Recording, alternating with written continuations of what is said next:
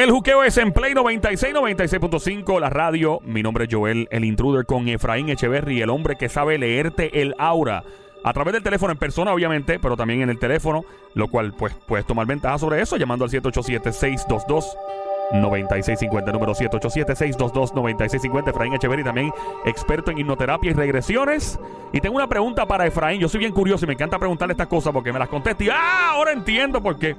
Yo he visto personas que aparentemente le hacen un trasplante de corazón, eh, de cualquier cuerpo, o mejor dicho, cualquier parte de su cuerpo, un órgano en, particular, y de repente esta persona comienza a desarrollar habilidades y destrezas que no tenía antes. Por ejemplo, empieza a tocar guitarra o empieza a hablar otro idioma y dice, nos contesta ahora en menos de 10 minutos de qué se trata esto en particular. Mientras tanto, bienvenido Efraín Echeverry. ¿Cómo está? Gracias, gracias. Nuevamente aquí de nuevo cumpliendo contigo y con tu con tu fanaticada. Gracias, no, gracias a ti por estar aquí siempre. El, número siempre eh, para llamar a Efraín y hablar con él y pues leerte el aura. Y también alguna pregunta que tengas, llamar al 787-622-9650. En la pregunta que le hice, estoy bien curioso con esa pregunta. Mientras tanto, ya tenemos a alguien llamando, ¿no?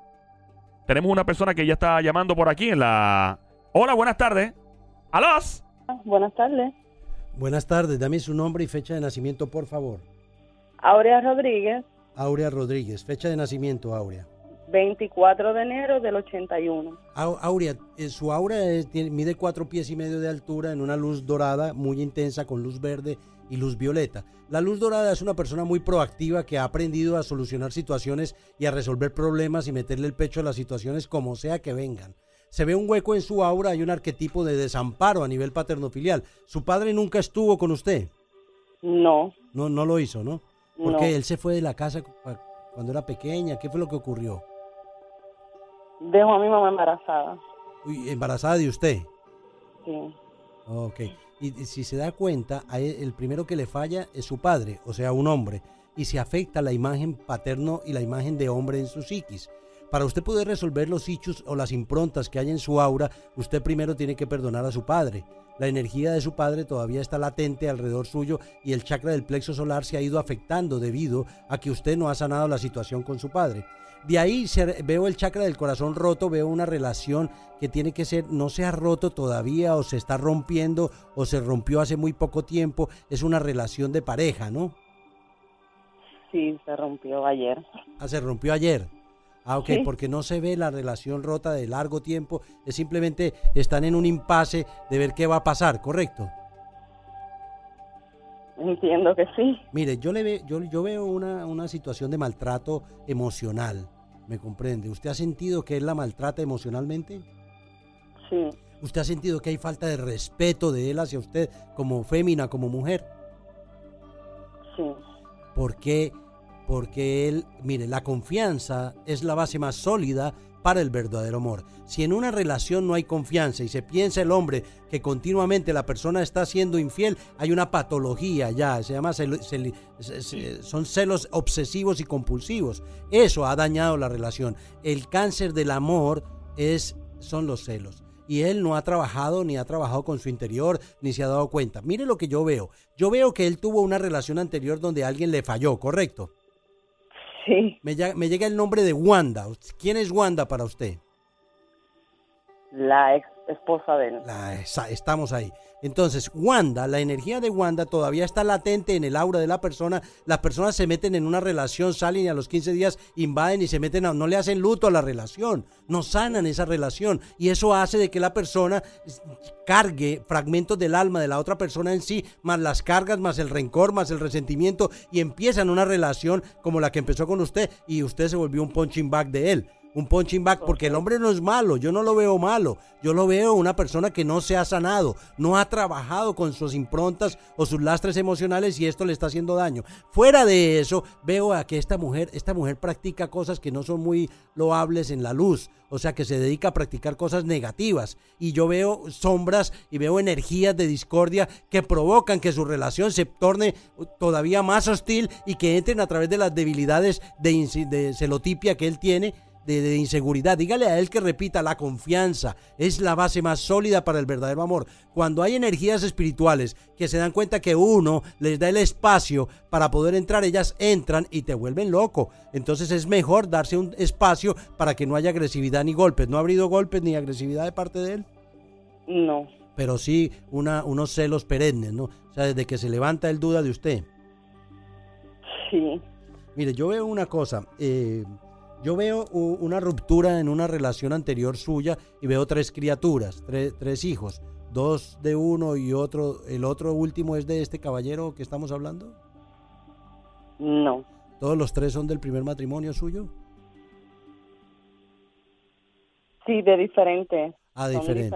perdóneme que yo sea tan invasivo y tan indiscreto en hablarle, porque, pero estamos viendo el aura y estoy tratando de entrar en su psiquis y poder descifrar para poderle ayudar lo que le está pasando. Pero yo siento de que usted no está sola.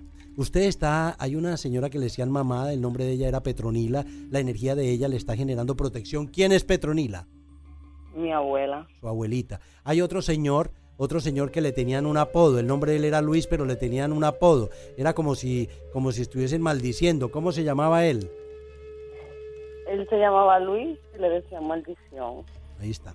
La cuestión es que esos apodos, eh, los dos, mire, yo veo esos abuelitos como un ejemplo para los hogares de los seres humanos, seres que mueren de viejos y nunca se separan, siempre se amaron y se respetaron, siempre no importa las vicisitudes que hubiesen pasado, siempre estuviesen, tuvieron comunicación y nunca se faltaron al respeto.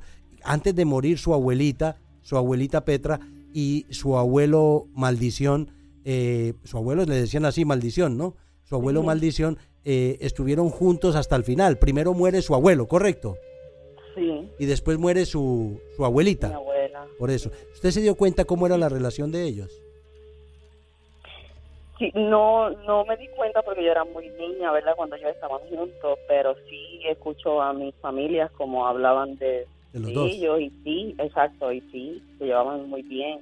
Ahora, es un ejemplo para usted para que pueda entender cómo se deben llevar las relaciones. Debemos aprender de nuestros ancianos. Muchas veces no los escuchamos, no queremos estar alrededor de ellos porque son viejos, pero son personas que tienen intrínseca mucha sabiduría ancestral y parte del comportamiento de cómo es el respeto, cómo es la fidelidad, cómo es lo bonito de que sean compinches el uno al otro en todo lo que se haga. Y eso le faltó a usted en esta relación y en la anterior. Y es porque usted no ha sanado lo de su padre. Si usted no empieza a sanar lo de su padre, usted no va a ver un cambio inherente en su mente. Usted tiene que empezar a perdonar. El perdón, usted no perdona porque usted quiera que su papá abandonó a su mamá. No, usted no perdona el agravio. Usted perdona al individuo para no re- rentarle espacio en su mente a lo que es el odio, el resentimiento, porque el arquetipo de desamparo tiene dos funciones. Una, que usted se vuelve autosuficiente a nivel económico, que así es usted, ¿cierto? No necesita de un hombre para que la mantenga, ¿no?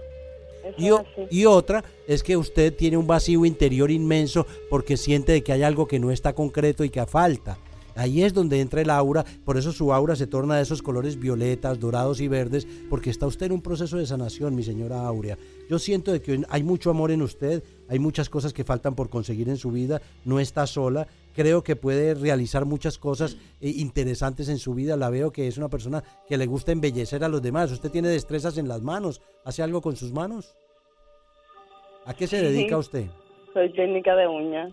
Embellece la gente. Y, y le gusta ver esas uñas espectaculares, cuando usted las termina, son como muy gratificante ver esa- esas esculturas que usted hace, ¿no? Claro. Eh, De la misma forma, usted tiene que gratificarse usted mismo. El amor más grande, recuérdelo siempre, eh, siempre es el amor propio. Y el error más grande es el descuido. Y a veces cometemos nosotros como humanos esos dos errores. Yo le invito a que usted empiece a hacer afirmaciones, empiece a decretar en, sus, en su interior decretos que le alimenten su alma. Los decretos álmicos son muy poderosos porque salen desde el centro de nuestro corazón. Yo soy la ley del perdón aquí y ahora, liberando toda duda y temor con alas de victoria cósmica.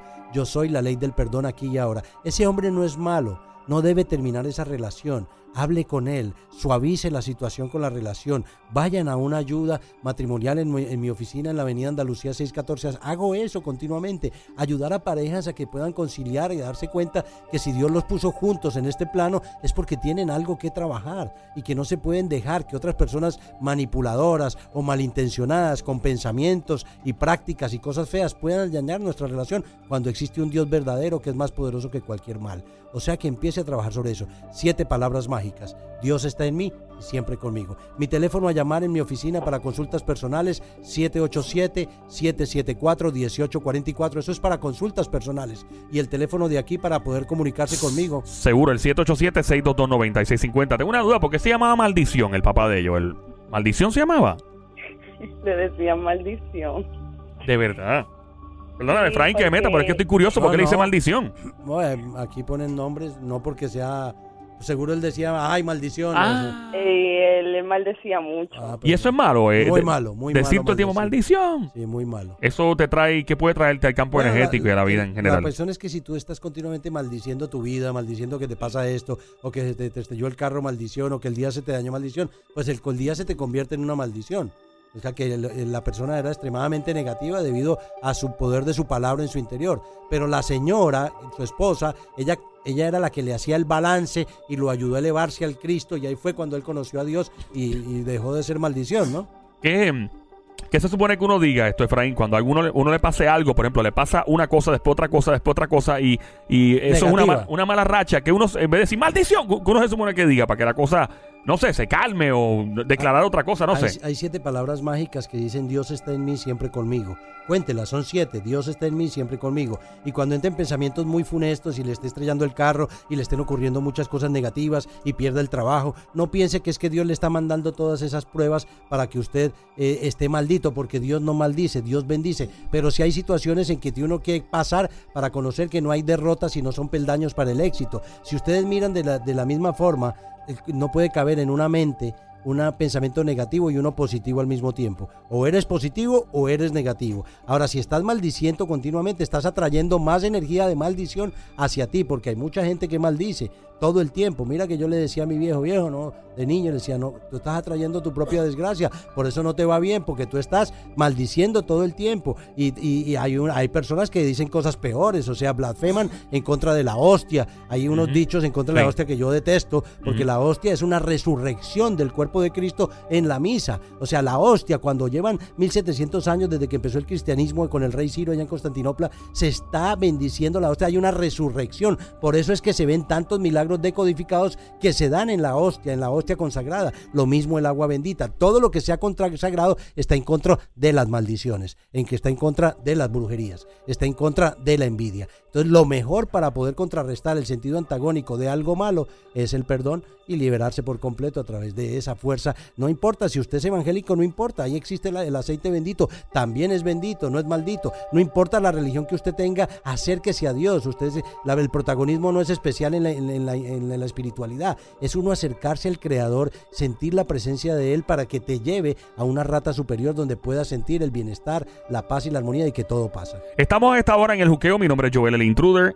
Aquí en Play 96, 96.5. Efraín Echeverry, hipnoterapeuta, eh, experto en regresión y lectura de Laura. Estamos ahora. Yo sé que, va- ma- es que se- los latinos somos así. Empezamos Gracias, hablando un tema. Aurea, Aurea. Gracias, Aura. Gracias por Rodríguez. llamarnos, Aurea. Es que me quedé pegado. Perdóname, Aurea. Es que estoy curioso aquí. Dios me la bendiga. eh, usted estaba hablando sobre el, el asunto de ser negativo y todo, pero ¿cuál es la línea, la diferencia entre ser realista, bien realista? Hay gente que son extremadamente realistas. Yo creo que eso es una buena cualidad desde el punto de vista de tener las cosas bien claras y bueno, soy realista y rayar en lo negativo. ¿Hay, hay alguna muy línea? diferente, muy ¿Sí? diferente porque una cosa es que tú seas realista, otra cosa es que maldigas lo que te, ha- te ha ocurrido. Es decir, no soy realista porque no tengo que, pagar la renta y con oraciones no la voy a pagar. Resulta de que con oraciones yo la pago. Resulta que cuando uno tiene suficiente fe, no es creer, creer es crear. Cuando usted cree, usted crea las cosas más increíbles para su mente. La línea es muy finita. Eh, una persona que es racional funciona con el hemisferio izquierdo cerebral. Es el hemisferio matemático, es el hemisferio logístico, es el hemisferio racional. Ahora, cuando tú estás pensando de esa forma, estás pensando. Ahora tienes que aprender a activar el otro hemisferio derecho, a sincronizarlo para que entiendas de que el impulso, eh, las oportunidades están frente a ti, las estás viendo, o a veces por estar tan racional no las ves. Tengo una gran pregunta para usted es la siguiente. Esta cuestión de las personas que le hacen un trasplante de órganos porque necesitan un corazón o cualquier órgano en el cuerpo y de repente comienzan a desarrollar habilidades de tocar guitarra, hablar francés, hablar japonés, hablar chino, mandarín y de repente, ¿qué pasó aquí? Eh, ¿Usted ha escuchado sobre esto? ¿Ha visto personas que han sido, ¿verdad? Que les ha tocado esto alguna vez? O... Sí, bu- bueno, he visto mucho personas que les han hecho trasplantes de, de- de hígado, de pulmón, de corazón, creo que es, y entonces eh, eh, atraen en la memoria celular sabes que el corazón es el único órgano que no le da cáncer, ¿no? De verdad. Sí, es el único órgano que no le da cáncer. Entonces, el, eh, atraen en la memoria celular información bajo impregnación psíquica de la, del- de la persona que era portadora de esos Ah. órganos, ¿no? Y de ahí puede salir información hacia su psiquis. No tanto allá como para que toque un violín como lo tocaba eh, un, un- un- una- un virtuoso de estos de la música, pero sí lo he visto. O sea, hay cosas muy interesantes que toca analizarlas con pinzas porque sí se da el evento de que hay personas, al igual que se da en forma negativa, o sea, al igual que la persona puede volverse mala de un momento a otro con una transferencia. Por eso muchas religiones dicen no, no a transferencia de sangre, no a transferencia de órganos, tienen mucho tabú. por con eso? esa- mucho tabú, es más tabú de lo que realmente es, porque el que se murió te está dando vida con un órgano. Al darte vida es un es una es, es algo de compasión y misericordia. Pero si le dices, mire, es que el órgano era de un asesino, eh, o sea, Ach. nadie se lo va a querer poner, ¿me entiendes? Hay personas que sí, pero bueno, no creen. Pero la cuestión es, toca evaluarlo muy bien, a ver cómo, cómo funciona eso a nivel psicológico. Tengo más preguntas para usted durante los próximos minutos llamando, sigue llamando. Tengo otra pregunta y es la siguiente. Cuando las personas rápido asocian un fenómeno, un encuentro paranormal de un espíritu, lo que sea, con frío, ¿por qué siempre se menciona el frío? En, en la vida real cotidiana lo he visto y también en las películas, este y mucho más. Sigue llamando tú para tu lectura de la hora al 787-622-9650. Regresamos en menos de 5 minutos con Efraín Echeverry. Mi nombre es Joel el Intruder. Esto es el juqueo por Play 96. Check it out, come on. Here we go. Yeah.